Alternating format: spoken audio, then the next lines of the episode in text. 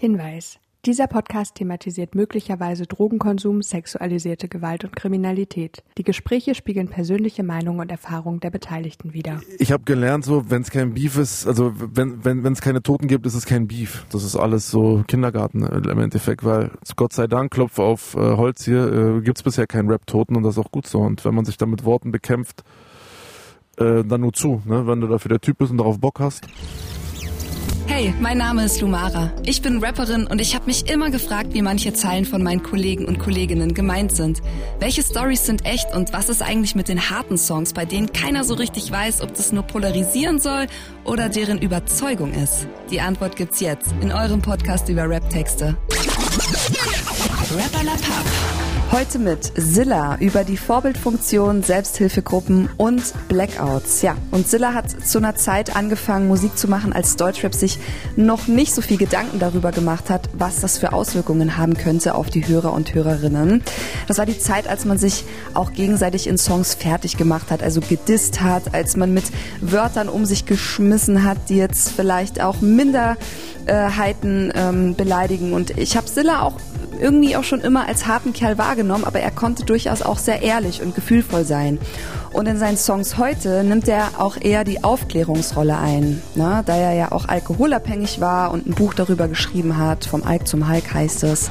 Also er ist heute viel reflektierter in seinen Songs, aber ihr wisst, es gibt immer mal Dinge, wo ich nachhaken will. Geht los. Silla, hi. Hi, freut mich. Ein Träumchen. Ja, wir beide hier mal wieder. Wie geht's dir? Mir geht's sehr gut. Berlin heute 35 Grad. Mhm. Haben wir die Bede Zeitstätten angeguckt mit meiner Mama und meiner Ehefrau. Die haben jetzt ja da so eine Baumkrone, nennt sich das. Da kannst du oben so lang laufen. Ja, total entspannt. Ich habe dir ja im Vorfeld schon so ein bisschen gesagt, um was es geht. Du weißt gar nicht so richtig heute über was, um, über was wir hier reden, ne? Nicht wirklich, aber wenn ich da deine 28 Seiten Notizen sehe, dann denke ich, das wird auf jeden Fall eine etwas längere Geschichte. Also wir reden heute über deine Texte, über gewisse Textzeilen. Okay, cool. Findest Interessant. Du gut? Super.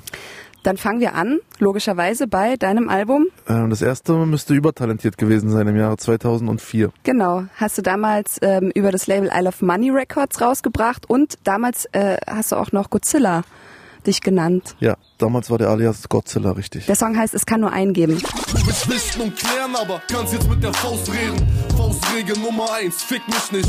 Faustregel Nummer 2, machst du Faxen, fick ich dich. Es ist alltäglich, ich hab dauernd diese Wut im Bauch. Betrink mich im Studio, Rap und lass diesen Frust dann raus. Du willst schlichten und klären, aber kannst jetzt mit der Faust reden. Faustregel Nummer 1, fick mich nicht, Faustregel. Nummer 2, machst du Faxen, fick ich dich. Es ist alltäglich, ich hab dauernd diese Wut im Bauch. Betrink mich im Studio, Rap und lass diesen Frust dann raus. Yes, das klingt nach dem alten Godzilla. Was denkst du, wenn du es heute hörst? Ähm, na, ich sag's ja auch im Text dann, die, die Wut muss raus. Also ich bin anscheinend ziemlich wütend gewesen zu dem Zeitpunkt, wusste das allerdings nicht. Ich bin jetzt nicht kein aggressiver Mensch gewesen damals, aber Rap war für mich damals so eine Ausdrucksform. Ja, meine ganzen Kumpels, die haben alle angefangen, dann irgendwie eine Ausbildung zu machen und oder Abitur, weiter die Schule zu besuchen und ich hing da so ein bisschen in der Luft. Äh, sehr viel ge ge ge gekifft früher und hatte nie so wirklich, hatte immer einen sehr geringen Selbstwert, sage ich mal. Ja, das war so geschult durch, ich war so ein bisschen odipös, so ein bisschen dicker, hab geschielt, kam immer beim weiblichen Geschlecht nicht so gut an damals. Ähm, wurde auch äh, gemobbt, bin von der Schule geflogen wegen Schwänzen, bin in eine neue Klasse gekommen, war da sozusagen das Opfer der Klasse ähm, und war halt sehr zurückgezogen immer. Und Rap war dann für mich so eine Ausdrucksform, wo ich dann gemerkt habe, okay, da, da kann ich irgendwie meine Gefühle rauslassen und kann irgendwie durch die Kunstfigur Godzilla etwas sein, was ich im wahren Leben nicht bin, sondern da war ich eher der introvertierte, schüchterne Typ so und, und als Godzilla konnte ich einfach sagen, was ich will, angreifen, wen ich will und mir erstmal in erster Linie über die Konsequenzen keine Gedanken machen müssen, weil ich es ja nur mit dem Mikrofon äh, ausgemacht habe. Und daher rühren wahrscheinlich dann auch diese, diese aggressiven Zeilen einfach, dieser Battle Rap. Aber du sagst ja auch, du willst schlichten und klären, aber kannst jetzt mit der Faust reden. Warst du dann auch so jemand, der wirklich mal so draufgehauen hat oder war das dann auch nur eine Rolle? Das war eine Rolle. Also ich habe äh, schon mal irgendwie einen Schlag verteilt im besoffenen Zustand, ja, als mir jemand zu nahe kam. Aber ansonsten bin ich ein sehr friedfertiger Mensch und meide auch Konflikte. Auch nach wie vor ist das nicht mein, äh, mein Ding. Und das war eben genau das, was ich meinte. Über die Texte konnte ich halt sein, wer ich will. Und da ich immer so ein bisschen der Unterdrückte war, wollte ich somit zurückschlagen.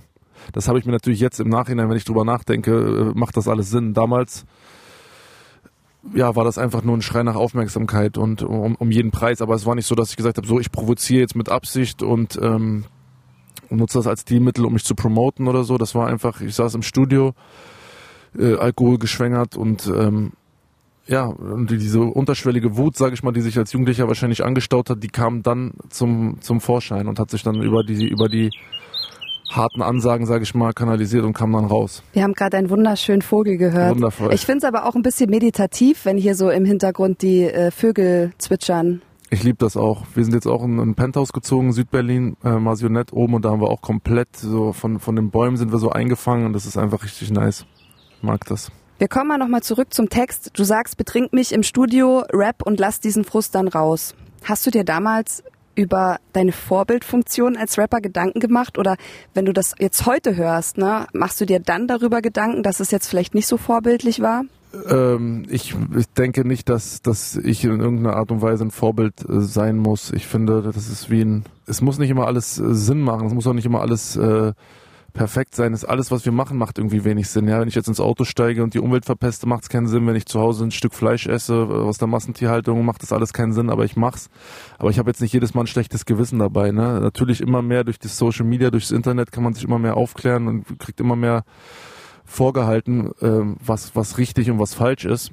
Aber da jetzt äh, jeden Tag zu sagen, ich bin jetzt hier der Saubermann, das äh, halte ich für nicht richtig. Und äh, auch gerade bei Rap als Kunstform ist es ja so, dass es wie so, ein, wie so ein kleiner Film ist, der sich dann vor den Leuten abspielt und einfach mal eine Aggression, die man rauslässt. Es muss jetzt nicht, äh, weißt du, wenn ich irgendwie was super Tolles lernen will, dann lese ich eine Biografie vom Dalai Lama oder irgendwie was, ne? Aber wenn ich jetzt einen Rap-Text höre, dann muss ich das nicht für bare Münze nehmen. Das ist ja dieser viel oft dahergezogene Vergleich oder den man immer nimmt mit den Ballerspielen und so, ja. Jemand, der da im Ballerspiel da die Leute äh, bei Call of Duty von morgens bis abends abschießt, äh, macht sich darüber keine Gedanken, was er da eigentlich gerade macht, sondern da steht irgendwo der Spaß und die und der Ausdruck im, im, im Vordergrund. Und ich finde, die Leute, die das dann kritisieren immer, ähm, ist halt einfach, aber ähm, ich habe in anderen Sachen, sage ich mal, durch die Suchtproblematik und so weiter, da habe ich meine Vorbildfunktion auf jeden Fall angenommen und habe äh, angefangen, einfach ehrlich zu sein und zu sagen, ich bin süchtig und das und das mache ich äh, dagegen und somit bin ich ein Vorbild. Aber nicht, weil ich den anderen sage, ihr müsst das und das so und so machen, sondern nur von mir erzähle und äh, vielleicht kann sich der eine oder andere da was rausziehen.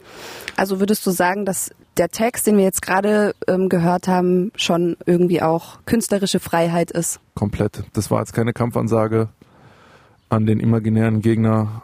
Ja, es ist ja schon sprichwörtlich Battle Rap äh, beschäftigt sich mit einem imaginären Gegner und dem macht man jetzt den Gar aus mit Worten. Und äh, da, da musst du halt dann zu drastischen Mittel greifen, sonst kannst du nicht verdeutlichen, äh, um was es dir da gerade geht. Ich habe ja gesagt, wir machen chronologisch weiter. Jetzt geht's zu deinem Album, Album Massenhysterie 2006 und ich muss ehrlich sein, ich wollte erst deinen Song Ebenbild nehmen, weil das wirklich einer meiner Lieblingssongs war. Wahnsinnssong. Und dann, während ich die Fragen für Ebenbild geschrieben habe, kam der Song Erst Back, Erst Rap. Oh und da ist Gott. mir eine Zeile ins Gesicht gesprungen, wo ich gesagt habe, nee, nee, komm, wir löschen das alles. Ja. Wir, wir, wir, wir, wir nehmen jetzt den Song. Wir hören mal rein. Ihr seid Ladi Dadi, Jungs, es spittet Bass im Club. Ich scheiß auf eure Party, Mann, und spring den Laden in die Luft. Boom. Das hier ist Rap-Gemetzel, fick die 10 Rap-Gesetze. Fick auf Kurs, mich interessiert es nicht, was Rentner rap. Ihr seid Ladi Dadi, Jungs, und spittet Bass im Club. Ich scheiß auf eure Party und spreng den Laden in die Luft. Das hier ist Rap-Gemetzel, fick die 10 Rap-Gesetze. Fick auf Curse, mich interessiert es nicht, was was Rentner rappen. Unglaublich auch. Äh, was für ein gehaltvolles, äh, äh, was für eine gehaltvolle, gehaltvolle Lyrik da. Ja, und wir haben natürlich fett Recherche gemacht. Äh, Curse war 2006 27 oder 28 Jahre alt. Du bist, du warst damals 21. Du rappst heute immer noch. Ja. Bist jetzt 37. Jetzt ist natürlich die Frage, wenn Curse damals mit 27 oder 28 Rentner war. Yes. Was bist du jetzt? Ja, ich bin auch schon, schon zum ganz alten Eisen, natürlich. Ist es immer noch ein Thema, dass das so schlimm ist, wenn man älter ist, dass man da immer noch rappt? Finde ich überhaupt nicht. Also früher hieß es ja dann auch, wenn man erzählt hat, man ist Rapper, dann, ja, das kannst du ja nicht für ewig machen. Und dann hieß es, war ich auch so, naja klar, mit Mitte 30, 40 werde ich bestimmt dann auch was anderes machen. Aber jetzt fühlt es sich gerade an, so als ob es irgendwie äh, so gefühlt losgeht erst. Ja, ist natürlich Quatsch jetzt nach 20 Jahr, Jahren und 15 Alben, aber mit der Reife, mit der Erfahrung äh, kommt irgendwie eine andere Sichtweise und, und ein anderer eine andere Gelassenheit. Und ey, das ist nach wie vor mein, meine Ausdrucksform. Ich habe jetzt nach wie vor keinen anderen Job irgendwie ins Auge gefasst oder dass ich jetzt in die Gastro einsteige oder ich mache jetzt dies und jenes, sondern ich kann mich immer noch darüber ausdrücken, weil jeder Mensch hat ja so einen Geltungsdrang. Jeder will ja in dem, was er macht, irgendwie anerkannt werden, geliebt werden. Das ist ja sowieso das allererste geliebt werden wollen. Und ich äh, habe das halt für mich entdeckt und krieg da Feedback. Das wertet mich irgendwie auf und deswegen kann ich damit jetzt noch nicht äh, abschließen. Vielleicht passiert irgendwann so etwas, aber wenn ich jetzt einen Jay-Z sehe oder Nas, ja, die da noch äh, äh, im hohen Alter da jetzt äh, stehen, das Alter ist auch nur eine Zahl im Endeffekt. Also um es jetzt mal abzubrechen, Alter ist eigentlich nur eine Zahl. Und äh, mit den Jahren, es kommt ja immer eine neue Erfahrung dazu, es gibt immer was zu erzählen und ich, ich habe nach wie vor Bock. Mir fallen auch immer wieder Songs ein. Ich habe jetzt gerade ein Doppelalbum mit 32 Tracks gemacht, habe jetzt schon wieder acht vorbereitet. Sprudelt nur so raus. Irgendwann denkt man auch, ey, es ist doch alles schon gesagt worden und so, aber nee. Es ist ein Ventil. Total. Ja, ja, es ist ein gutes Ventil auch. Also ich wüsste auch nicht, was ich gemacht hätte ohne. Äh, trotzdem nochmal zurück zu Curse. Ähm, du hast ja gesagt, Fake of Curse, mich interessiert nicht, was Rentner rappen. Hat der dazu jemals irgendwas gesagt oder hat der das so... Das Ach. hat er nicht gehört, nee. Okay. Ich habe auch Curse letztes Jahr mal angeschrieben und ihm für seinen Podcast, oder der hat ja auch so eine zen-mäßigen, äh, äh, ne, erzählt ja auch zu unserem inneren Kern finden und wen er alles besucht hat auf seinen äh, Länderreisen und so. Und da hatte ich auch mal so eine Phase, wo es mir nicht so gut ging. Da habe ich das gehört, das hat mich total entspannt und dann habe ich ihm auch Props gegeben. Und ich kann mich jetzt auch gar nicht mehr dran entsinnen, dass ich Curse mal gedisst habe. Das ist natürlich auch aus einem jugendlichen Leichtsinn oder aus einem Übermut so eine Hauptsache Fronten auffallen. Und dann sucht man sich halt die, die äh, vermeintlich Schwächeren da aus irgendwie. Ja, das, wir haben uns halt dafür die Größten gehalten im Westberliner Untergrund. So, ne? Wir waren da jetzt am Drücker, wir waren da jetzt am Start so und dann äh, das, die anderen Leute waren erstmal Schnee von gestern. So, so sind wir da rangegangen. So wie es die jetzigen Rapper halt heute auch machen. Schon, nur dass ich das Gefühl habe, dass die heutzutage gar nicht mehr irgendwie so darauf auf diese Distracks und so, ne? Als unsere Generation, da kamen jede Woche zehn Distracks raus. Und heutzutage ist das eher so Lifestyle und alle zelebrieren ihr, ihr, ihr Live so und jeder guckt auf sich. So, ja, damals gab es irgendwie 20 Rapper in Deutschland, jetzt gibt's, jetzt haben die, die Rapper schon Söhne, die schon rappen und also es ist ja, mittlerweile gibt's ja 2000 Artists und ich find's auch gut, dass es so ist. Und, aber natürlich spiele ich da jetzt nicht mehr mit. Der bei einem 21-Jährigen, 22-Jährigen, da bin ich kein Thema mehr. Aber es ist auch vollkommen in Ordnung. Voll. Ja, man merkt, du, du bist erwachsen geworden. Total, ja, was soll ich sagen? Wir kommen jetzt zu einem sehr ehrlichen Song. Du hast ja vorher schon gesagt, du legst viel Wert auf Ehrlichkeit und ähm, ich habe es auch schon in der Anmod gesagt, ähm, dass du schon auch so diese harten Tracks rausgeballert hast, aber auch sehr ehrlich sein konntest und das Herz auf der Zunge trägst. Und ähm, du warst auch sehr ehrlich auf deinem Album City of God 2007 und wir checken deinen Song Es ist hart.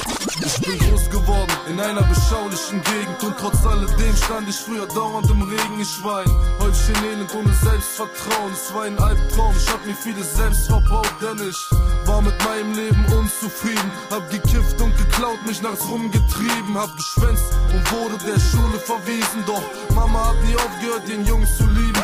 Ich bin groß geworden in einer beschaulichen Gegend und trotz alledem stand ich früher dauernd im Regen. Ich war ein Häufchen Elend ohne Selbstvertrauen.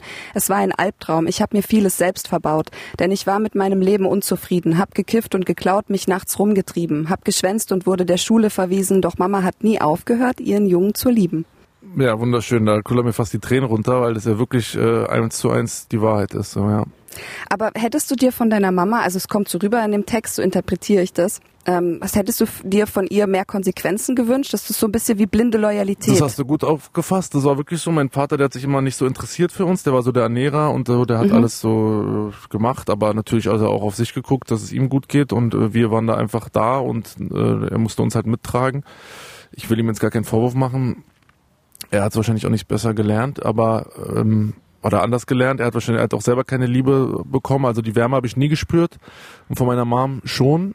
Äh, auch zu einem gewissen Punkt. Ja, hat, hat die, ich will darüber gar nicht urteilen. Die Konsequenz hat gefehlt. Klar, hätte sie mich ein bisschen härter rangenommen. Irgendwie äh, hätte ich vielleicht früher die Kurve gekriegt und wäre nicht erst so mit Anfang 30, Mitte 30 irgendwie äh, äh, hätte ich diese Reife erlangt. Aber was soll ich jetzt da äh, meinen Eltern einen Vorwurf machen so? Die, die. Nein, das wollen wir hier auch gar nicht, um Gottes Willen. Nee, das, das, das sehe ich jetzt so, weil du meinst äh, Konsequenz. Also dies, das war auf jeden Fall ähm, ja, wahrscheinlich schon. Ich meine, ich habe da auch mal meine Bude voll geraucht und so, und dann kamen sie immer hoch und so, ey, das muss hier aufhören und so, ne? Aber da Konsequenzen gespürt habe ich nicht, außer halt so äh, kurz erwischt und dann, hm, dann muss ich das jetzt halt besser verstecken oder äh, draußen rauchen oder so, ne? Aber ja. Ja, aus, aus dir ist trotzdem was geworden. Pubertät, Alles ey, cool. Mann, geht's- früher ist früher. Pubertät, da geht's halt ab, so, da ist man rebellisch und so und dann, man, die Eltern wollen dann halt einfach auch nur lieben und das ist ja auch das Gute, was ich auch zum Beispiel dann gelernt habe daraus. Ich will das jetzt so, wie gesagt, deswegen sage ich keinen Vorwurf.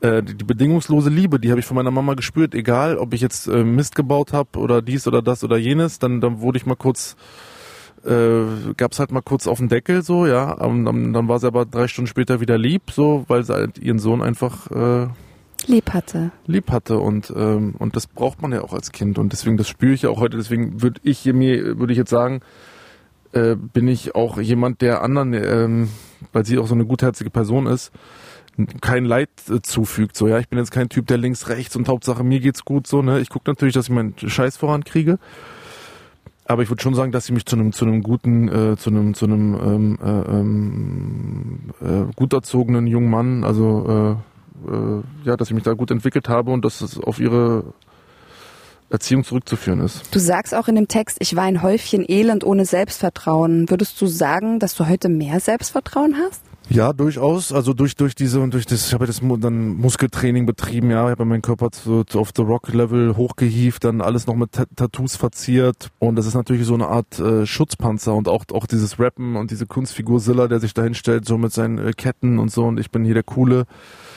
Äh, das ist natürlich alles ein Schutzpanzer, um das um das kleine um um, um den um den um das innere Kind in mir quasi, ähm, was immer so gepeinigt wurde und und und nie äh, anerkannt wurde, ein bisschen zu schützen. Und aber ich bin mit, immer noch nicht mit diesem inneren Kind zu 100% verschmolzen. Also ich, ich habe mir auch viele Sachen immer noch nicht verziehen von früher, ähm, woran ich auch arbeiten muss, weil das ist auch die Wurzel allen Übels. Wenn man die ganze Zeit mit äh, Schuldgefühlen rumläuft und so, kann man nicht so frei äh, auf, auftrumpfen. Ja, und das ist alles eine vielschichtige Sache.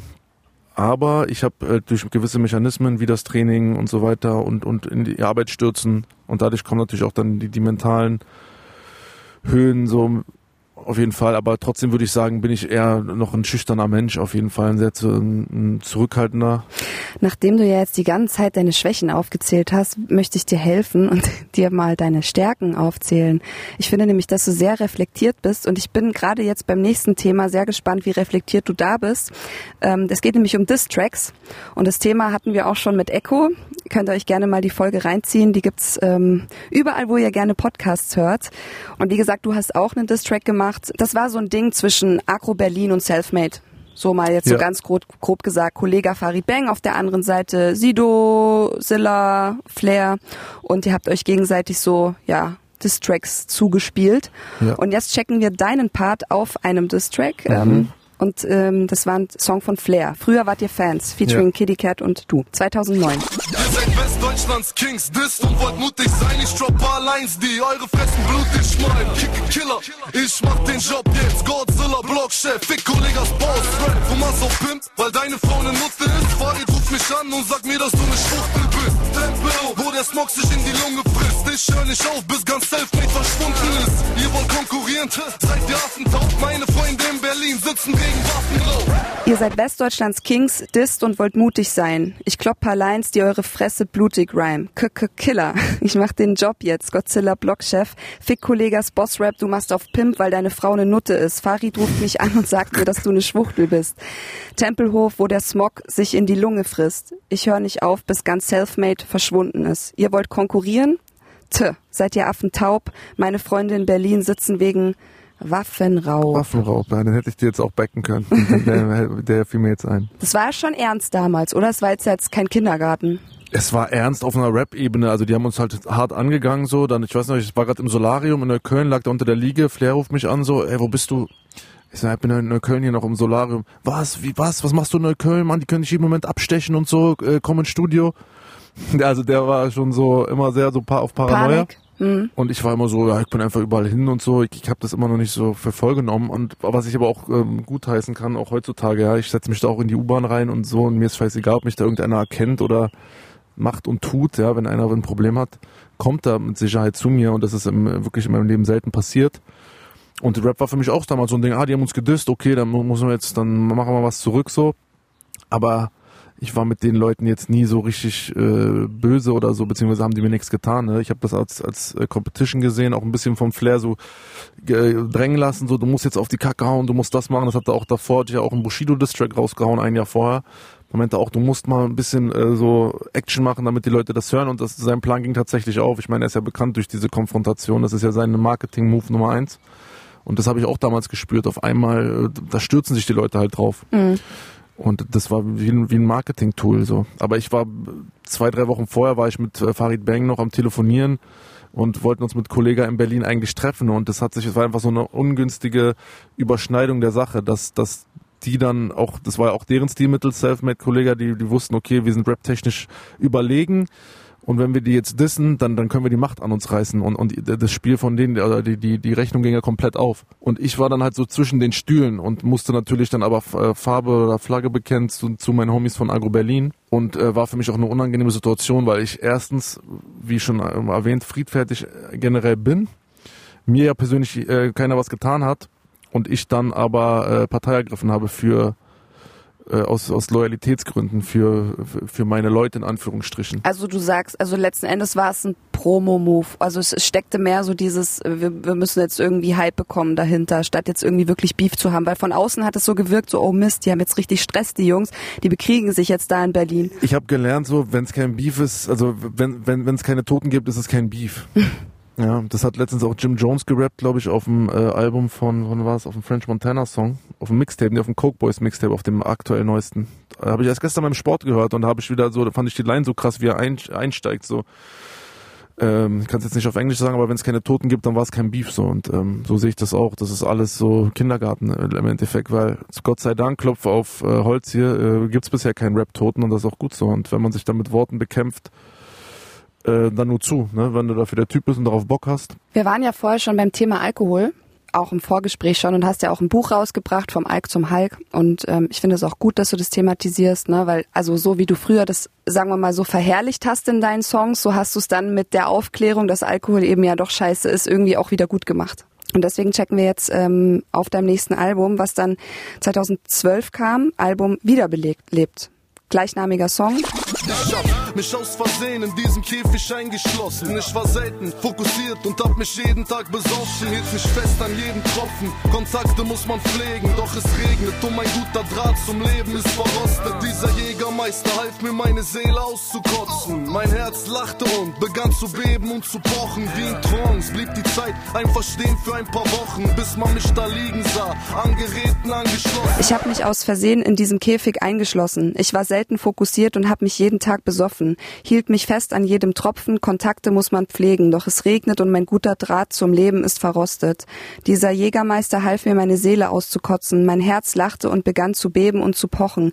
Wie in Trance blieb die Zeit einfach stehen für ein paar Wochen, bis man mich da liegen sah, an Geräten angeschlossen. Sehr bin ich sehr stolz drauf, wenn ich das jetzt nochmal so höre. Mein guter Draht, es hat geregnet, doch mein guter Draht zum Leben ist verrostet, ist schon sehr deep. Feiere ich auf jeden Fall. Bin ich selber Fan von. Warum an Geräten angeschlossen? Ähm, naja, weil ich hatte diverse Male im Krankenhaus aufgewacht bin. Also ich habe mich dann so oft abgeschossen, einfach tagsüber irgendwie äh, keinen geregelten Tagesablauf. Kunst ist auch so, du kannst auch nicht jeden Tag kreativ sein. Manche Tage bist du halt nicht kreativ so und dann hänge ich halt rum so, ne? Und mhm. dann, äh, dann war halt dieses, wie ich ja schon sagte, äh, ich habe mich immer durch Rap oder durch den Sport dann so aufgewertet. Wenn aber an diesem Tag gar nichts da war, dann war halt die Flasche so mein äh, mein ähm, mein Ventil, sage ich mal, ja, diese die Wärme, die mir dann die Flasche gegeben hat, so der Alkohol, wenn der so erstmal runterrinnt und äh, diese Wärme, die dann kommt und dieses Gefühl, so dieser kommt das Selbstbewusstsein auf einmal auch ins komplett falsch ist und verzerrtes Selbstbewusstsein, aber es, es kam und es hat mich dann irgendwie äh, hochgehalten und das äh, gipfelte dann halt äh, darin, dass ich dann halt schon Anfang irgendwie um 12 Uhr mittags dann mir eine Flasche Jägermeister reingehauen habe, bevor ich dann irgendwie los bin. Ziellos einfach rausgegangen, ja, einfach um mich irgendwie zu spüren. Und dann bin ich diverse Male ähm, von, von der Feuerwehr musste ich regelrecht von der Straße gekratzt werden, weil du dann auf einmal kickt die Flasche rein, so nach anderthalb Stunden richtig, und du bist, läufst dann da mit dreieinhalb Promille die Straße lang. Ja, und dann hängst du da irgendwie auf einmal über dem Geländer und äh, kommst halt ins Krankenhaus. Ja, aber es klingt schon so, dass als, als hättest du schon Leute damals gehabt um dich rum, die, die für dich da waren und äh, die dich auch versucht haben, da so davon abzuhalten. klar, meine, meine Freunde damals, mit denen ich angefangen habe, Musik zu machen, meine, meine, meine Mama, mein Bruder. Aber das ist halt so in dem Moment, wenn, wenn's, wenn ich dann halt dran denke, so, ah, okay, ich fühle mich jetzt gerade blöd, so, dann, ah, okay, eigentlich, wenn ich die jetzt anrufe und mit denen eine Stunde quatsche und es mir von der Seele rede, vielleicht würde es mir besser gehen.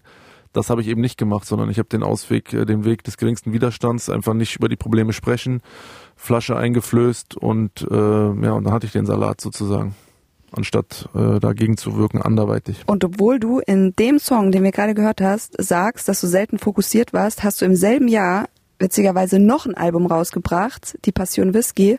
Und ähm, darüber will ich auch mit dir reden. Sehr gern. Kurz vor dem Blackout. Die Richter dieser Stadt haben sich mit mir befasst. Ich bin nicht sicher, was diesen Zorn in mir entfacht. Ich schlafe nur noch selten, geh nach draußen, um zu fliegen. Dabei würde es mir helfen, mal ein Auge zuzukriegen. Blackout komplett, ich erinnere mich an nichts. Um mich rum ist alles dunkel, hier kein Schimmern oder Licht, nichts. Ich bin am Leben, anscheinend ging alles gut bis jetzt. Ich merke in der Vergangenheit Die Richter dieser Stadt haben sich mit mir befasst. Ich bin nicht sicher, was diesen Zorn in mir entfacht. Ich schlafe nur noch selten, gehe nach draußen, um zu fliegen. Dabei würde es mir helfen, mal ein Auge zuzukriegen. Blackout komplett, ich erinnere mich an nichts.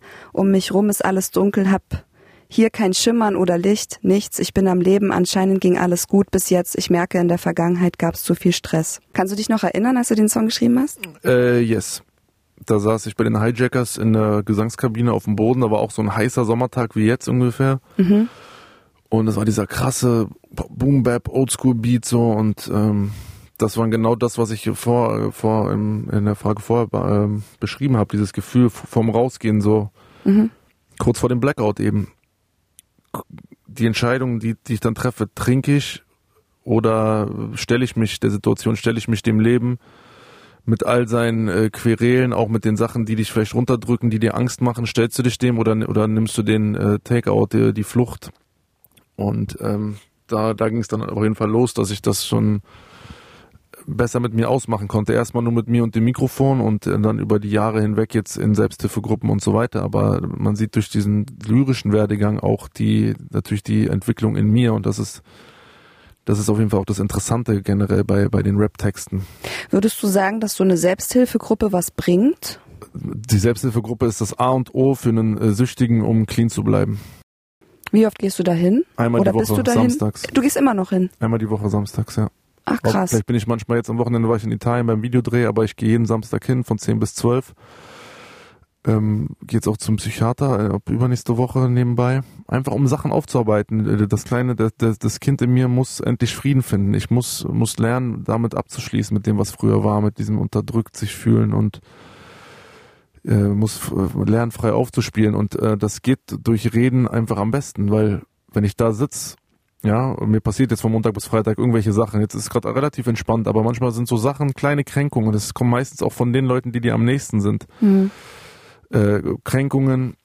Und dann sitze ich da in der Gruppe und sage, ey, das ist mir die Woche passiert und da war ich wieder kurz davor abzudriften, äh, mich schlecht zu fühlen. Ähm, und und da, da, da, ist in, äh, da ist in mir was, äh, da rumort in mir, in mir passiert gerade was. Und ich merke, wenn ich jetzt darüber nicht spreche und irgendwie ein Echo von anderen Leuten dazu krieg, äh, dann trage ich das noch weiter mit mir rum, bis, bis das fast irgendwann überläuft. Weil wenn du solche Wochen dann zwölf Mal hintereinander hast und irgendwann bei der zwölften Sache irgendwann platzt dir der Schädel, wenn du es nicht, wenn du es nicht rauslässt. Wir kommen jetzt auch zu einer Zeit, wo es, wo sich, glaube ich, alle auch da draußen äh, gedacht haben, so, boah, krass, was ist denn jetzt mit Zilla los? Also ich, auch ich habe mir damals gedacht, wow, okay, krass, jetzt, jetzt, jetzt, jetzt, jetzt wendet sich irgendwie das Blatt immer mehr Tattoos, die Muskeln wurden immer größer, so, ne? Ich weiß noch, wie wir, ähm, wie wir damals da saßen und und und, und dieses ähm, äh, Bilder von dir gesehen haben und ich dachte, was ist denn mit Zilla passiert? Wow. Ähm, 2014 war das. Da gehen wir jetzt auch drauf auf das Album Audio Anabolika und wir checken einen Song mit Raf Camora. Stoß es ab. Ja. Auch das teuerste Pflaster kann deine Schmerzen nicht heilen. Du bist schwach, wenn nur materielles dir Stärke verleiht. Dank deiner Ego-Tour von gestern bist du heute allein. Mir ging es nur darum, Erfolg mit meinen Freunden zu teilen. Auch das teuerste Pflaster kann deine Schmerzen nicht heilen. Du bist schwach, wenn nur materielles dir Stärke verleiht. Dank deiner Ego-Tour von gestern bist du heute allein. Mir ging es nur darum, Erfolg mit meinen Freunden zu teilen. So, jetzt bin ich über die Zeile gestolpert. Du bist schwach, wenn nur materielles dir Stärke äh, verleiht. Gleichzeitig hast du aber zu dieser Zeit auch, oder warst du zu dieser Zeit auch jemand, der so viel dicke Autos gefahren hat und auch wieder mit Frauen, mit hübschen Frauen unterwegs war und Kette hier und Goldkette da? Ja, aber ich finde, das schließt das ja nicht aus, wenn man das macht und, und sich so schmückt und auf, äh, aufhübscht, sage ich mal, durch die Accessoires, die man, mit denen man sich so umgibt. Mhm. Und dann aber trotzdem merkst du, ey, aber eigentlich ist das jetzt nicht das, was mich jetzt happy macht. Das, und dann daraus ist das, ist das resultierte der Song, weil ich bin dann irgendwie ein Q, äh, A5 Sportback gefahren, irgendwie mit beigen Velour und hier äh, irgendwie kurz vorm Interviewtermin, ach jetzt, scheiße, ich habe meine Sonnenbrille zu Hause vergessen, lass mal kurz bei Gucci halten. ja, so Hauptsache, ich habe da irgendwie einen coolen äh, Swag so und ein cooles Bild dann da. Und das war halt so vollkommen verschwenderisch und dann irgendwie, ah okay, dann, ah jetzt nehme ich die Jacke noch mit für 600, weil die jetzt gerade zur Brille matcht so. Das ist ja nur um, um eine innere, also ich kann nicht, ich spreche von mir, das war einfach nur um eine innere Leere ähm, auszufüllen so und ich dachte, das hilft mir. Und äh, jetzt um auf den Wagen zurückzukommen, so dann den hole ich mir, dann fühle ich mich zu Anfang voll geil, gehe so raus, oh, schönes Gefährt, so freue mich so, ne? Und nach drei Wochen ist es dann eher wieder so eine Belastung geworden. Dann auf einmal ist Herbst, so, ja, du steigst dann da mit deinem Matschfuß ein, äh, der beige Innenraum ist irgendwie dreckig, ja, und dein ganzer Tag ist verhagelt, sage ich mal, weil dein scheiß Innenraum äh, schmutzig ist, so, ne? Und du, du bist halt so voll das ist halt so voll auf der Überholspur und ähm, gar nicht mehr dankbar für, für die für die Sachen, für die alltäglichen Sachen so. Meine Tante hat mir dann irgendwann so einen schlauen Spruch gesagt, also wirklich einen schlauen, also es war kein, also es war eine Aussage, die hat mir zu denken gegeben. Mhm. Ihr sagt auch, Matthias, du musst sehen, das Wunderbare liegt im Alltäglichen und, und nicht, du musst nicht immer hier tausend Himmel hoch jauchzen, alle müssen dir zujubeln und so. Das Wunderbare ist das Alltägliche. Du wachst auf, du hast deine Leute um dich rum, du hast dein Essen, du hast deine Familie, du hast dein Dach über dem Kopf, das ist für 95 Prozent, das wäre ich übertrieben, weiß ich jetzt nicht prozentual die Weltbevölkerung, wie viel ein Dach über dem Kopf haben, aber für viele ist das, äh, äh, die erreichen das nicht, so was du hast, ne? und du strebst immer nach höherem und vergleichst dich und so und, und der Vergleich mit anderen tötet das Glück in dir äh, komplett ab, das musst du einsehen. Und äh, Raff war auch so ein Typ. Wir haben den Song übrigens genau hier an dieser Ort und Stelle äh, aufgenommen, hier bei Robert. Äh, Wir sind gerade bei Robert Diekmann im Studio in, in Genau, Marien, Berlin Marien, Marienfelde. Marienfelde, ja. Äh, hier kam Raffin und der war damals auch so. Ich habe dann auch so irgendwelche Louis und Gucci Schals gepostet irgendwie und der, der hat, hat mich dann nochmal angerufen und meint, ey, Denker, das bist nicht du. So. Äh, wir checken jetzt 100 Killer Bars und äh, das ist vom Album Vom Alk zum Hulk 2015. Berlin wurde ich sofort bekannt. Vom Dope-Lieferant zu einem roten Diamant wuchs zum Profi heran auf unzähligen Gigs. Von Isle of Money weg, hab das Label geswitcht. Maskulin, die Gang war wie ein Bootcamp für mich. Und jetzt bin ich der Chef, der für dich zuständig ist. Killer, halt die Mordwaffe an deine Kordjacke. Tausch die Kornflasche gegen die Sporttasche. Und durch Agro Berlin wurde ich sofort bekannt. Vom Dope-Lieferant zu einem Rohdiamant, wuchs zum Profi heran auf unzähligen Gigs. Ging von Isle of Money weg, hab das Label geswitcht. Maskulin, die Gang war wie ein Bootcamp für mich. Und jetzt bin ich der Chef, der für dich zuständig ist. Killer. Halt die Mordwaffe an deine Kordjacke, tauschte Kornflasche gegen Sporttasche. Und da sagst du es ja auch nochmal, ne? Ähm, was jetzt für mich als erstes rauskommt bei dem Text, ist so, so eine Art Suchtverlagerung. Äh, von, von, der Flasche zum Sport hin, Ja, ja, du? schon. Also das ist ja schon sehr extrem dann betrieben. Das muss man, also das war ja wie, es war wirklich wie Hulk.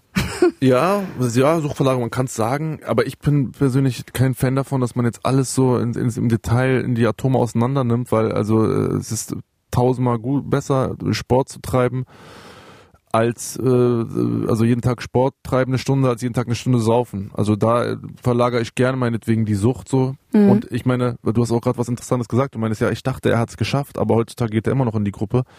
Wenn du süchtig bist, dann bist du süchtig bis an dein Lebensende. Wenn ich aufhöre, in die Gruppen zu gehen, werde ich, weiß nicht, vielleicht bin ich jetzt ein Jahr clean, zwei, drei, vier. Aber wenn ich nach sieben Jahren wieder anfange, dann bin ich wieder genau an dem Punkt. Klar habe ich dann wahrscheinlich mir was aufgebaut und alles ist schön. Aber ein süchtiger Trinker wie ich, der stirbt dann einfach und äh, ich weiß nicht, ich, ich, ich habe auch aufgehört darüber zu mir Gedanken zu machen, ist es eine Stoffwechselkrankheit, ist es Willensschwäche, was ist es? Ne? Es ist, äh, es ist ein Biolo mittlerweile ein biologischer Vorgang, der passiert, wenn die erste Flasche drin ist. Früher konnte ich saufen, dann äh, Wochenende irgendwie daneben, Karte am nächsten Tag, okay, boah, es war jetzt ein bisschen viel, hör fünf Tage auf, sauf wieder, Partywochenende äh, und wieder fünf Tage aufhören und irgendwann 2014, 15 kurz vor diesem Album, da ging es dann richtig ab. Da habe ich dann angefangen zu trinken und konnte aber nicht mehr aufhören. Also früher, Die Abstände, ich bin sogenannter Quartalstrinker, die Abstände waren immer groß. Ich trinke, kann dann Wochen aufhören. Mhm. Und dann äh, fing es aber an, dass ich nicht mehr, dass ich angefangen habe und nicht mehr aufhören konnte. Und dann war es 13, 14 Tage und dann habe ich mich richtig so äh, quasi gossenmäßig runtergesoffen, dass ich schon gar nicht mehr meine äh, äh, PIN wusste von der Bankkarte und so, ja, du hast richtig die Gehirnzellen weggesprengt äh, so und dann Also es gab schon immer wieder Rück Rückschläge. Immer wieder. Ne? Weil man hat ja, wie gesagt, ich hatte das Gefühl, er hat es jetzt geschafft, es ist, es ist nichts mehr. Aber es gab dann trotzdem noch, ähm, Da sind wir wieder bei diesem Ding, was man nach außen zeigt, äh, ist nicht unbedingt das, was, was, was da, was ist nicht, was dahinter noch steckt. Und auch heutzutage, das ist ein, das ist schon anstrengend, auch clean zu bleiben. Aber nicht, weil ich jetzt sage, ich will jetzt saufen und Party und äh, Weiber und so, sondern eben das, was einem widerfährt, die ganzen Emotionen so zu verarbeiten, dass du eben nicht äh, anfängst, dir so zu schaden durch diese, durch den Konsum. wir kommen mal nochmal zurück zum Text. Ähm, ich weiß nicht, ob du es wusstest, aber ich bin mega die Pazifistin. Also wenn ich irgendwas nicht leiden kann, dann sind's Waffen. Und ich mag das auch nicht in Texten. Ich kann es überhaupt nicht leiden, wenn irgendjemand sowas sagt wie, halt die Mordwaffe an deine Kordjacke. Ja. Na, das ist so. Da, bei der Zeile habe ich mich, habe ich mir, also ich kannte es irgendwie nicht so, auch den Text. Ich habe das noch nie verinnerlicht, aber jetzt beim Recherchieren dachte ich mir, warum sagt er sowas? Ja, weil ich einfach den, den, den Gegner damals äh, dem das Gehirn rausblasen wollte, halt im, im, im, im Rap-Kontext. So es ist wie, wie, wie im Actionfilm, so wenn Jason Statham da die Prinzessin retten will, dann muss er die ganzen Widersacher, muss er die mehrere Mordwaffen an mehrere Kordjacken äh, eben halten, um, um an sein Ziel zu gelangen quasi, äh, um die Bösen quasi auszumerzen. Das ist jetzt nicht, dass ich jetzt einen Waffenfetisch habe, so, sondern das ist einfach nur ein Sinnbild für, ich muss die Gegner ich muss die Gegner äh, platt machen. Lyrisch. Ja, ich habe jetzt dann das nicht äh, echt gemacht. Also zumindest würde ich es jetzt auch nicht hier sagen. Na, das weiß es- man ja, das weiß man ja nicht, Nee, weißt ist du? tatsächlich nicht so. Ich meine, kennst du Blockmonster, die Musik? Na klar. Also ich glaube auch, dass von 38 Fällen, wo er jemanden im Wald vergraben hat, im Idealfall 37 Mal das nicht passiert ist. Also, also ich, äh, ich gehe jetzt mal nicht davon aus, dass das jetzt immer, Real Rap Stories sind, sondern äh, dass es halt ein Stilmittel ist. Aber andere könnten so auffassen.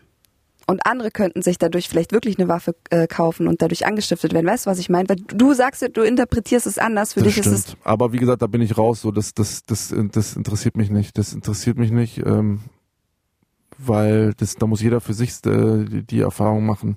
Ich, dieser, dieser Vergleich, den ich jetzt bringe, der ist ja auch alt wie der Wald. Das ist so, so nur weil Schwarzenegger da die Leute abschießt, äh, finde ich das jetzt nicht geil. Wenn ich natürlich aber so ein Fable hab, dann kann es sein, dass ich das sehe und dann deswegen sage, oh, das muss ein geiles Gefühl sein. Klar, mache ich das jetzt mal. Aber die, dieser Verantwortung entziehe ich mich irgend, irgendwo, weil ähm, ich hätte damals nie gedacht, dass irgendjemand meine Musik mal feiert, hört. Und äh, man, man muss auch mal ein bisschen ähm, die Kirche im Dorf lassen, sage ich mal. Ja. Und Das ist ein gutes Stichwort. Kirche. Das ist sehr gut. Wir kommen jetzt nämlich zu deinem nächsten Song. Von deinem Album Es war einmal in Südberlin 2016 brennt die Kirche ab. Jeden Sonntag in der Kirche fällt das Ende falten schwer. Die Messerhallen sind voll und deine Bänke alle leer. Alle Schriften sind vergilbt, es gibt nichts, was hier noch hilft. Unsere Pflichten sind erfüllt, der Durst nach Wissen ist gestillt. Ich berichte für die Seelen, die sich im Nirgendwo verlieren. Denn als sie Trost suchten, stand diese Kirche wohl nicht hier. Solange draußen der Krieg tobt, hoffe ich auf Erbarmen. Hoffe ich auf ein Amen, doch sie klopfen und sie klagen. Jeden Sonntag in der Kirche fällt das Händefalten schwer. Die Messerhallen sind voll und deine Bänke alle leer. Alle Schriften sind vergilbt, es gibt nichts, was dir noch hilft. Unsere Pflichten sind erfüllt, der Durst nach Wissen ist gestillt. Ich berichte für die Seelen, die sich im Nirgendwo verlieren. Denn als sie Trost suchten, stand diese Kirche wohl nicht hier. Solange draußen der Krieg tobt, hoffe ich auf Erbarmen, hoffe ich auf ein Arm, doch sie klopfen und sie klagen. Wahnsinnssong. Kannte ich vorher nicht. Ja. Du hast ja tausende Songs, ne? Den kannte ich nicht, den habe ich abgefeiert, den habe ich dann auch noch die Tage Ja. danach echt äh, im Loop gehört Krass. und habe mich gefragt, was da für eine Idee. Ich habe den Song nicht gecheckt. Also ich finde den Song geil, aber ich Ja. habe ihn nicht gecheckt so Ja. wirklich, ne? Was will er mir jetzt damit sagen? Ja, ja, das ist ja auch manchmal das Lyro, diese gefährlich, ich nenne es gefährliche Halbwahrheiten, die ich oft in die Texte einbaue, was ich, was ich persönlich mag. Einfach so spielen. Es gibt ja so viele Ansichten und so viele Glaubensansichten und der eine glaubt an dies, der andere glaubt gar nichts. Bist du gläubig?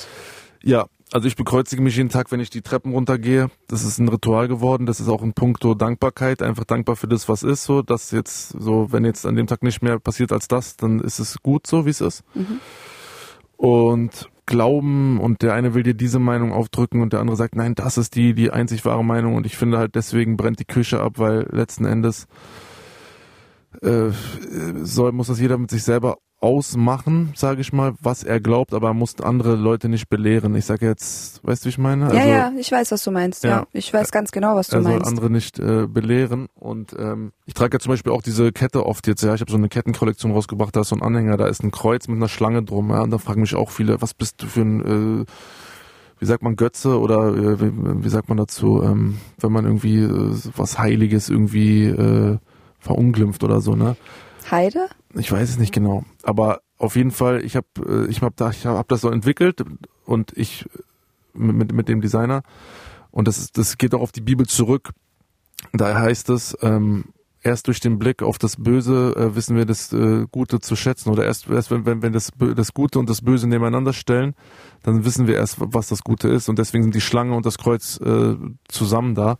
Das fasst so ein bisschen wie mein Glaubenssatz. Ich habe ein Motto, äh, das äh, da, ähm, nichts ist so schlecht, dass es nicht für irgendwas gut ist. Ja, das klingt auch gut. Ist ähnlich. Ja. Und ähm, im Endeffekt musst du einfach an dich selber glauben und wenn du, also äh, Glaube ist für mich so, äh, äh, Glaube ist gedachte Hoffnung für mich, ja.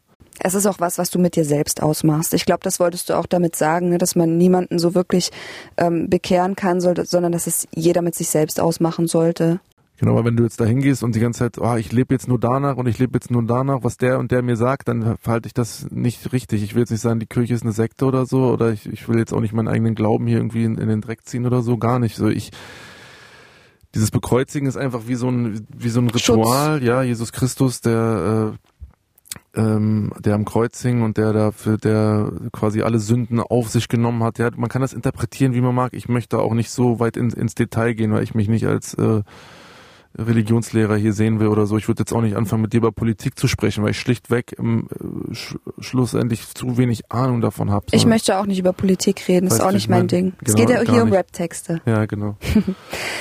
Ein Jahr später kam dann auch wieder ein Album von dir, Mensch, du hast so viele Alben rausgebracht. Und es hat auch so ein bisschen, also gerade dieses Album Blockchef hat so ein bisschen geklungen, als würdest du den Leuten, also als würdest du bei deinen Fans auch wieder so ein bisschen was gut machen wollen. Ja. Na, indem du sie aufklärst, indem du ehrlich bist, indem du nicht mehr dieses krasse, diesen, ja, der K -K Killer und so und dieses ja. Oberflächliche machst, ne? Blumenbeet, wir hören rein. Für meine Gang mache ich die Drecksarbeit. Sorg dafür, dass keiner auf der Strecke bleibt. Mein Körper, ich trainiere ihn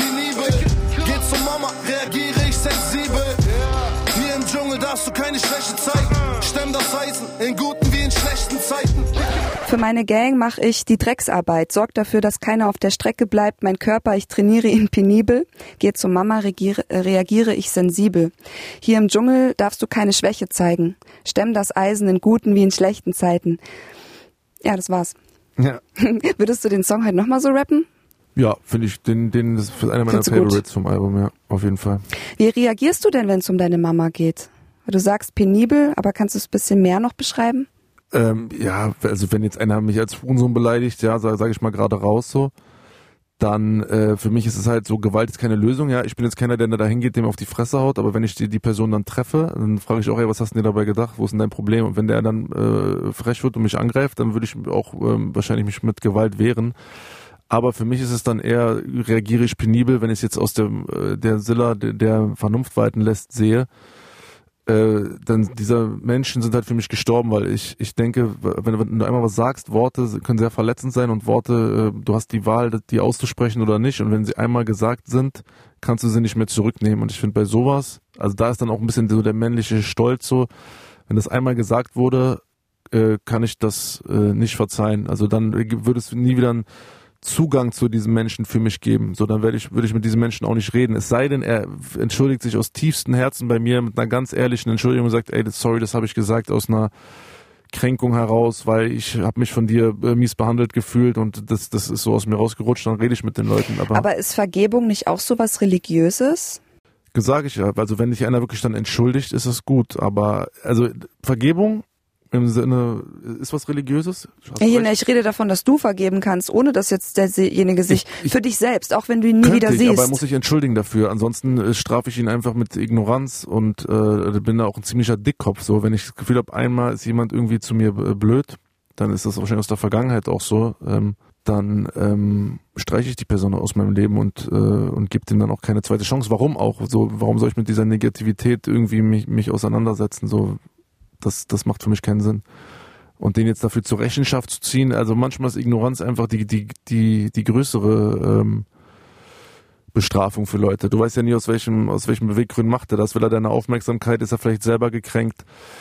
Ähm, und manchmal können, können Stille oder Nichtsagen ist manchmal, äh, ist manchmal, also Stille ist manchmal der, der lauteste Schrei, sage ich mal so, ja. Also bevor ich den jetzt anschreie und fertig mache, so und lieber meiden, da ist er vielleicht mehr gestraft, so weil er eigentlich eher deine Liebe oder deine Aufmerksamkeit will. Ich, ich habe da diverse Leute aus der Vergangenheit. Ja, und wenn du, selbst wenn du jetzt laut werden würdest und ihn anschreien würdest, dann wäre das ja auch wieder nur eine Zeit, ein Zeichen von Liebe, ne? Weil dann bewegt dich das ja und dann also Hass und Liebe liegen ja nah beieinander, wie du auch schon mal in einem Song gut erkannt hast. Sehr wahr, ja, sehr wahr.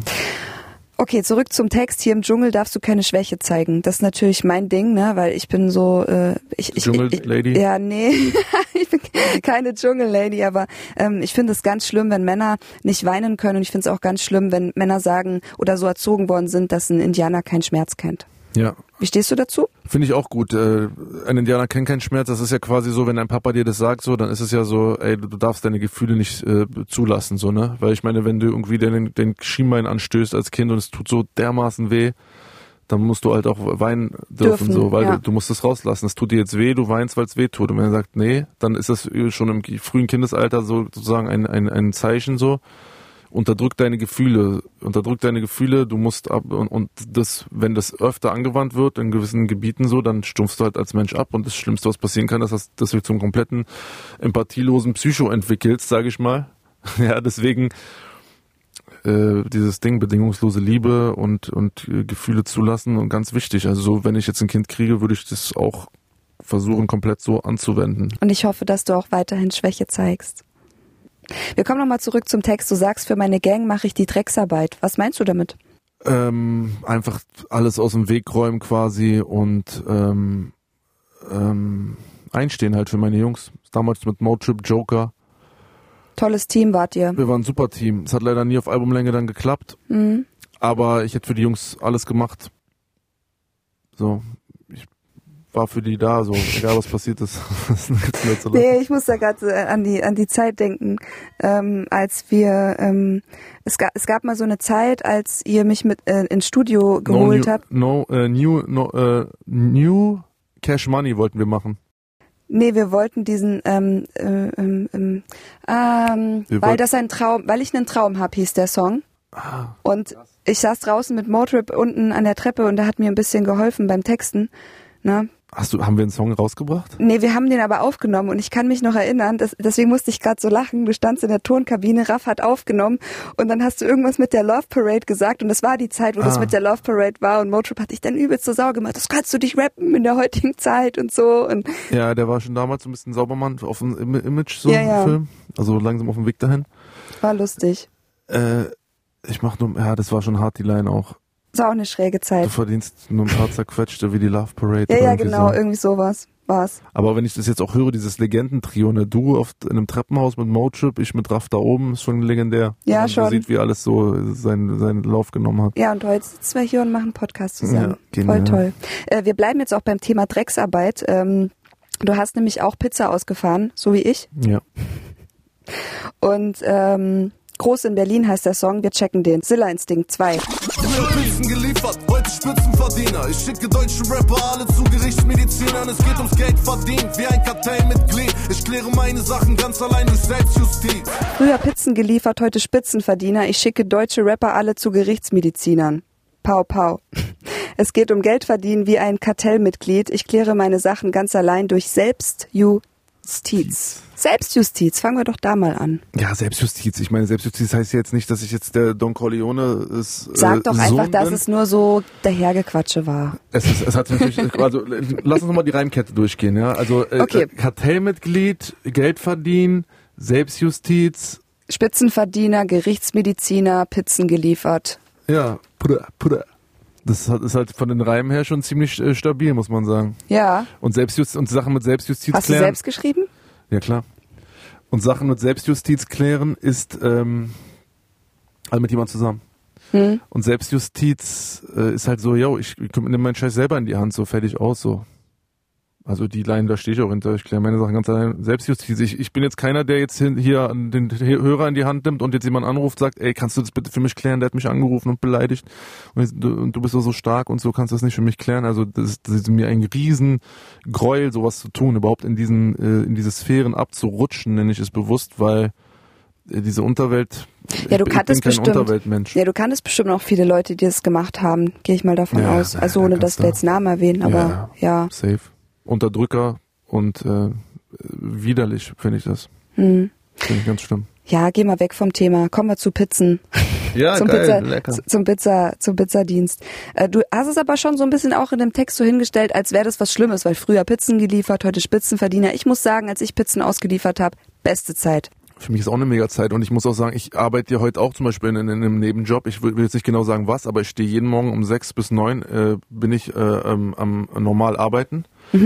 Einfach, weil ich in der, in der, ich war nochmal 2019 in der äh, Langzeitentwöhnung, ja, weil ich da wieder so einen Rückfall hatte. Und das mache ich für mein, ähm, für meine Struktur, weil ich stehe jetzt auf, 5.30 Uhr, jeden Morgen klingelt der Wecker, montags bis freitags, ich fahre dahin, kurz drei Autominuten von mir, mache da meine Arbeit, zack, zack, zack, bumm.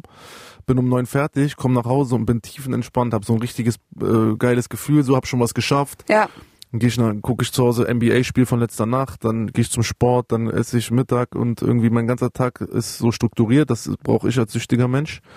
Und den Tag äh, abends nutze ich dann für Musik oder die Wochenenden. ich würde darauf gar nicht klarkommen.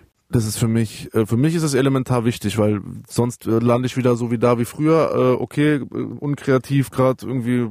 Es gibt ja auch Phasen mal, da schreibe ich mal drei Wochen keinen einzigen Text. So, was mache ich denn dann den ganzen Tag? Ich, ich habe ja nur die Drei Musik. Wochen. Ich habe ich hab, ich hab ja nur die Musik. Und natürlich meine Familie. Ich habe meine Hobbys, ich habe ganz tolle Hobbys, ja. So, Ich habe so ja nur nicht. die Musik. Als Berufsfeld. Ja, aber Ja, es, es klang jetzt gerade so Ja, ich süß. weiß. Als, äh, ich habe ja nur ähm, quasi diese, ich habe mir das aufgebaut und das lasse ich jetzt auch nicht los so. Aber äh, was mir noch wichtiger ist als das, ist meine Gesundheit und mein Leben, an dem ich hänge. Und wenn du mich gesehen hättest, du, die diverse Male, wie ich mit 4,8 Promille da an den Geräten hing, also da war schon äh, Zappenduster ein paar Mal. Und deswegen auch nochmal am Eingangs zu Anfang haben wir darüber gesprochen. Lieber stecke ich jetzt ein bisschen zurück, lieber bin ich eher so, bin ich vielleicht im Mittelfeld. Sagen wir mal, das, das ist jetzt die Bundesliga, ja. Und früher war ich so, habe ich so um die Champions League Plätze mitgespielt, UEFA Cup so. Jetzt bin ich so, ich bin noch so in der ersten Liga, ja. Ich halte mich in der ersten Liga. Und so, auf jeden Fall, ich habe mit dem Abstieg nichts zu tun, so. Ich bin auf jeden Fall in der ersten Liga drin. Und das ist solide. Und ich habe immer mal wieder die Chance, so in der nächsten Saison greife ich an. Du bist immer nur ein Song von deinem nächsten Hit entfernt. Das ist mein großes, äh, mein, mein Leitsatz geworden. So, wenn ich jetzt ein Lied mache, das, das kann jetzt, das kann überkrass werden. Und das motiviert mich einfach, das macht, das ist, das ist so das Schöne daran, dass ich einfach jedes Mal ganz äh, jungfräulich, unschuldig, sage ich mal, an das nächste Lied rangehe und sage, das kann es jetzt werden. Äh, und das macht mich so, das nimmt so den, den Druck so raus. Thema Musikbusiness. Du hast ja gerade gesagt, du machst jetzt alles selber, aber es gab ja auch mal eine Zeit, wo du nicht alles selber gemacht hast, wie bei mir. Das kann Vorteile haben, es kann aber auch Nachteile haben. Deswegen checken wir jetzt dein neuestes Album, Unsterblich, 2021. Ähm, und da hast du es eben sehr gut reflektiert, ne, Musikbusiness und so. Ich feiere solche Songs generell. Wenn es um Musikbusiness geht, Ja, geil. bin ich immer ganz vorne dabei. Mainstream. Nur eine Handvoll Rapper haben Trends gesetzt, denn im Endeffekt sie beiden zum Patentrezept. Und sogenannte Journalisten promoten sich selbst, anstatt die Rapper auf die Probe zu stellen. Es geht um Geld, Streams, Likes, Klicks, Hypes und Playlists. Damals wurdest du gejagt, wenn du fake bist. Nur noch Singles, kaum Alben, keine Legacy. Uh. Deutscher Rap, rest in peace. Nur eine Handvoll Rapper haben Trends gesetzt, denn im Endeffekt zählt Byten zum Patentrezept. Und sogenannte Journalisten promoten sich selbst, anstatt die Rapper auf die Probe zu stellen. Es geht um Geld, Streams, Likes, Klicks, Hypes und Playlists. Damals wurdest du gejagt, wenn du fake bist. Nur noch Singles, kaum Alben, keine Legacy. Deutscher Rap, rest in peace. Yes. Bin ja jetzt auch Journalistin quasi. Ja. Was meinst du denn mit sogenannten Journalisten? Sogenannte- Also die sich selber promoten. Sogenannte Journalisten promoten sich selbst, anstatt die Rapper auf die Probe zu stellen. Naja, so Leon Lovelock hier, äh, Jule Wasabi und so, die dann eigentlich auch sagt so, ey, ey Hip-Hop, eigentlich interessiert mich das alles gar nicht, ich finde es eher lustig so und die dann eher so einfach irgendwie auf die Schwächen abzielt und sich darüber belustigt. Äh, finde ich jetzt, muss nicht sein so, also da finde ich, sogenannte Journalisten promoten sich selbst. Ja, so die, die so eher so die Sparte. Mehr muss ich da jetzt eigentlich gar nicht ausführen. Was würdest du denn wünschen von, von Journalisten? Ja, dass sie auch mal kritische Fragen stellen und nicht immer daneben sitzen und alles abnicken und so, sondern die gucken auch nur, okay, was kann ich jetzt hier für eine Headline? Ah, jetzt geil, jetzt redet er über den und so, das kann ich dann in den äh, oben in die Beschreibung reinhauen und die, die genau die 15 Sekunden, die so kontrovers sind, die äh, mache ich dann Social Media rein, Hauptsache Clickbait und so. Kritisch, du sagst kritisch. Was, was würde, also wenn du dich selber interviewen müsstest, was, was würdest du dir denn, äh, nehmen wir, nehmen wir mal eine, eine kritische Frage. Welche würdest du dir selber stellen? Ich finde das, was du gesagt hast mit der Mordwaffe zum Beispiel, finde ich, finde ich zum Beispiel gut. Dass du sagst, ey, das, das finde, das geht mir gegen den Strich, das gefällt mir nicht und äh, warum macht man sowas? Ja. Das ist eine gute Frage. Oh, ich habe Props bekommen in meinem eigenen Podcast. Ich- Habt ihr das gehört, Leute? Hm, ich ganz rot. Okay, jetzt weiß ich, was du meinst. Mhm. die Berichterstattung und so, es langweilt mich alles, Alter. Das geht mir alles auf den Sack, das langweilt mich alles. Also ich gucke mir natürlich Mr. Rap an, weil ich finde den lustig mit seinen Handzeichen da und so und der macht das witzig. Aber ey, so irgendwann ist es auch mal gut, Alter. Diese, ey, diese 40-jährigen Leute, die Männer, die sich da streiten und als Hurensöhne beleidigen und so und im Endeffekt passiert nichts und so. Ich weiß nicht, wer, wen das noch, ob die das selber für voll nehmen oder ob, ob wen das noch belustigt und so. Also ich finde das eher, das ist eine Vorbildfunktion, die ich persönlich dann verurteile, wo ich sage, das sind dann die Leute, die, die haben eine schlechte Vorbildfunktion, sage ich mal, weil die Kids auf dem Schulhof, äh, die gucken sich das ab und dann verunglimpfen die auch ihre Leute und das ist ein Teufelskreis und ich weiß nicht, Aber- ob das nötig ist. Also ist, ist, ist nicht eigentlich diese Ausdrucksform, ist nicht eigentlich, äh, ist es nicht auf Rap-Ebene cooler, wenn man sich da, die Leute rappen ja nicht mehr mehr gegeneinander, sondern das ist doch schade. Ja, ich klinge jetzt hier so wie, wie Torch, äh, Torch. Ich wollte gerade sagen, es wiederholt sich, ne? Du sagst äh, in dem in dem Text, äh, es geht um Geld, Streams, Likes, Klicks, Hype, bla bla. Die Rapper heute sind, also quasi die äh, Rapper heute sind irgendwie alle irgendwie blöd und damals war alles besser. Und ich muss an meinen Vater denken. Mein Vater hat mir nämlich damals, als ich dich gehört habe und Bushido gehört habe und Sido gehört habe, der ist durchgedreht, der kam rein in mein Zimmer und hat gesagt, was soll das? Was ist das Ja. für eine Scheißmusik? Könnt ihr nicht Frauenarzt. irgendwie, äh, keine Ahnung, ACDC hören oder irgendwie die Beatles? Was sind das für, für komische Menschen? Ja. Ne? Ja, ja. Und jetzt sagst du das heute. Ja. Voll Ja. interessant. Ja, das ist irgendwie so der Lauf der Zeit. Ne? Ich, ich bin, das ist auch so. Mein Vater damals ist mit mir rumgefahren zum Fußballtraining, hört da seine Oldies so und ich habe mich gerade ertappt, so wie ich hierher fahre und habe ein Jada Kiss Album von 1998 gehört und denk so, ey krass, 23 Jahre ist das alt. So, das ist jetzt mein Old, das sind meine Oldies so irgendwie. Das ist, das ist, wiederholt sich halt alles. Ich meine, Aber man könnte es ja dann auch besser machen und den, den Rappern in der heutigen Zeit einfach Props geben und sagen, hey, also weißt du, dass es nicht so generationsübergreifend ist, dass immer die neuen Leute scheiße sind, sondern dass man einfach mal sagt, ey, ich finde es cool, was ihr macht, ich bin jetzt nicht wie mein Vater, so, Ja, aber das ist so, es geht um Geld, Streams, Likes, Clips. Also ich, ich bin ja selber in der Maschinerie. Ich rede ja da auch von mir. Also ich, ich, habe ja ach auch so, na jetzt sind wir doch. mitunter auch. Also Okay. da, ich, das ist ja ein, das ist ja gegen den Mainstream. Und ich ertappe mich ja auch dabei, dass ich denke, so zum Beispiel jetzt meine nächste Single, da weiß ich, das ist ein krasses Rap-Lied, so, das ist geil vom Herzen auch wieder. Aber ich weiß jetzt schon mit Ansage, ja, diese Ehrlichkeit, die, also die, ist immer so bei mir, ich kann es auch nicht zurückhalten. Das klingt, manchmal habe ich das Gefühl, ich mache mich selber mal so klein.